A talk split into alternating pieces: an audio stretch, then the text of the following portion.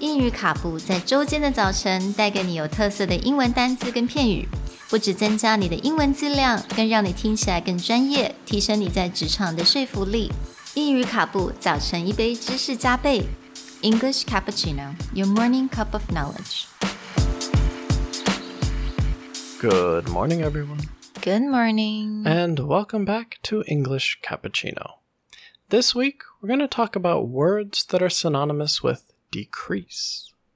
The first word that we're going to begin the week with is diminish.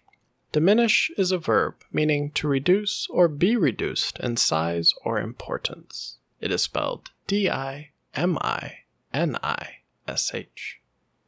那今天的单词是 diminish。diminish 在中文的 definition 也就是减少啊、减小或者是降低的意思。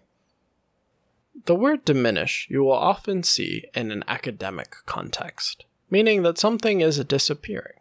So, for example, you'll see a lot of news about the glacial ice caps are beginning to diminish, they're beginning to disappear.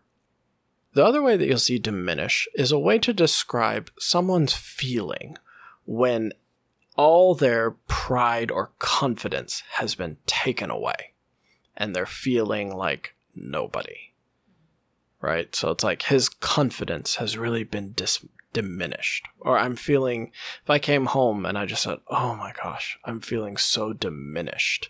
That's not just tired. That means that it's like all my sense of confidence has just been taken away from me and I feel like nothing.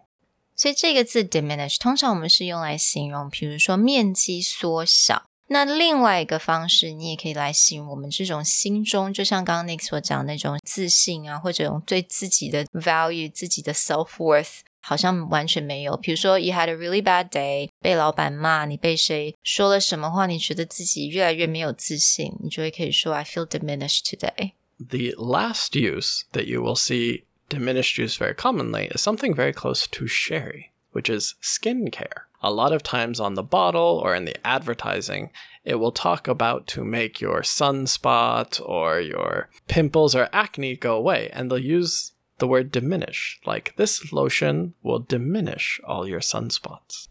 所以其实跟那所讲的一样，就是当你在形容，比如说好了，我们刚刚讲到面积嘛，这个面积不用很大，它可以是很小的。譬如说你脸上长的痘子啊，或者是你脸上有一些疤痕啊，或者是一些呃雀斑也好，你希望它缩小，所以你会在这种产品上面，skincare 产品上面，它就会想说 diminish your sunspots, diminish your acne，它绝对不会说 cure your acne，它就会用 diminish your acne。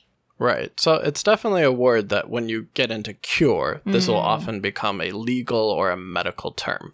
So they'll often find ways to describe the action, but without making it sound like a medical treatment. Absolutely. Well, we hope that you enjoyed the first day of our week on decrease, and we'll talk to you tomorrow. Bye. Bye.